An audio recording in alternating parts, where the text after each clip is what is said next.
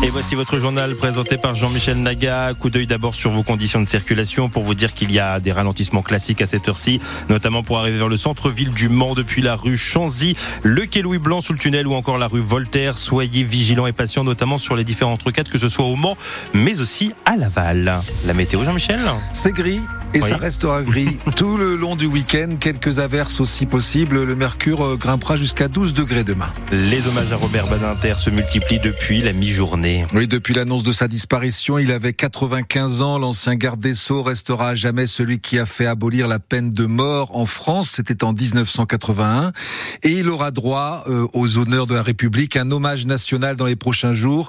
Le maire du Mans et président de la métropole, Stéphane Le Foll, demande même son entrée au Panthéon. Robert Qui avait donné son nom avec son épouse Elisabeth à plusieurs écoles. C'est le cas en Mayenne, l'école du quartier Saint-Nicolas à Laval. C'est le cas aussi en Sarthe, à l'école publique de Ballon-Saint-Marc. Le couple était venu sur place en 2010. Le maire, Maurice Vavasseur, était présent et il garde un souvenir, un souvenir très marquant. On avait d'ailleurs tenté cet été euh, de les inviter à nouveau sur Ballon parce qu'on a fait une rénovation complète de notre école publique. Donc euh, oui, un très grand attachement et c'est avec beaucoup de tristesse effectivement qu'aujourd'hui euh, on apprend le décès de Robert Badinter. Ouais. De lui, euh, il y a notamment un- un- une image que je garde beaucoup, c'est que ils étaient venus par le train et on les avait raccompagnés à la gare du Mans. Et quand on s'était quitté sur le sur le quai, bon Robert Badinter qui est un monsieur qui est quand même assez grand quand même, hein, voilà très mince, très élancé, et euh, il nous avait dit en quittant sur les quais, écoutez, euh, résister, résister. Le mot résister, c'était quelque chose effectivement qui lui a apporté beaucoup. Et puis par rapport aussi au regard de son parcours, hein, qui était quand même un parcours de résistance, hein, quand on connaît sa jeunesse. Tout, son père, effectivement, euh, qui est décédé dans les camps. Enfin bon, euh, je garde toujours ce message euh, en tête quand on s'était quitté. Résister, ce message de Robert Badinter au maire de Ballon-Saint-Marc, témoignage à lire sur francebleu.fr et sur votre appli ici. Un dispositif expérimenté en Sarthe va être généralisé à toute la France. La visioplainte, la plainte en ligne, cette possibilité de porter plainte de chez soi en visioconférence pour les affaires les plus simples, hein, les vols, le, le vandalisme, les escroqueries. Uniquement les plaintes contre X quand l'auteur n'est pas identifié. Ce dispositif est expérimenté depuis le mois d'octobre en Sarthe et c'est une réussite. Emmanuel Macron a donc annoncé aujourd'hui qu'il sera généralisé dans tous les commissariats de France d'ici l'été prochain. Eden a été retrouvé, le garçon de 9 ans qui était porté disparu depuis hier dans les Landes, il était dans le Lot-et-Garonne, le département voisin, et il était avec son père qui a été placé en garde à vue. Un appel à témoins avait été lancé. 92 militaires, une équipe cynophile, trois hélicoptères étaient mobilisés depuis ce matin pour retrouver le garçon. Un sans-abri de 30 ans condamné ce vendredi à Laval, tr- quatre mois de prison ferme pour avoir agressé un policier lundi dernier.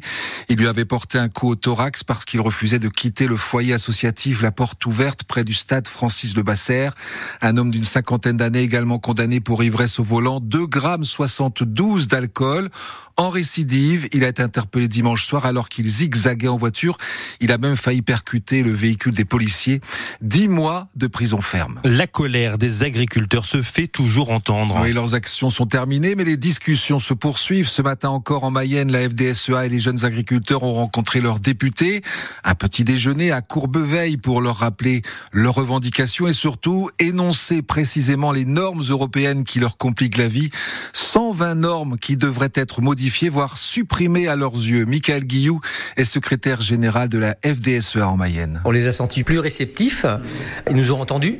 Ils nous ont dit qu'ils allaient euh, nous simplifier la vie. Donc le but, eh bien évidemment, c'est qu'on arrive à ce qui a été euh, énoncé, on va dire, par Gabriel Attal, le Premier ministre, euh, pendant, le- pendant les actions des 15 derniers jours, que derrière, on passe à, on change de logiciel et qu'on passe sur un logiciel de simplification de normes et euh, une facilité pour entreprendre. Donc maintenant, ce qu'on va faire attention, c'est évidemment l'écriture. Et euh, quand on dit faut que ça change de logiciel, on veut qu'aujourd'hui, euh, ce soit plus l'administration euh, qui dirige euh, les élus, mais que les élus dirigent l'administration. Et depuis euh, plusieurs années, on s'aperçoit que c'est l'inverse. Et entre l'ambition politique et, les actes, il y a souvent un, un fossé qui est très grand. Michael Guillou, secrétaire général de FDSEA au micro de France Bleu Mayenne. En football, nos joueurs du Mans FC sont à Versailles ce soir.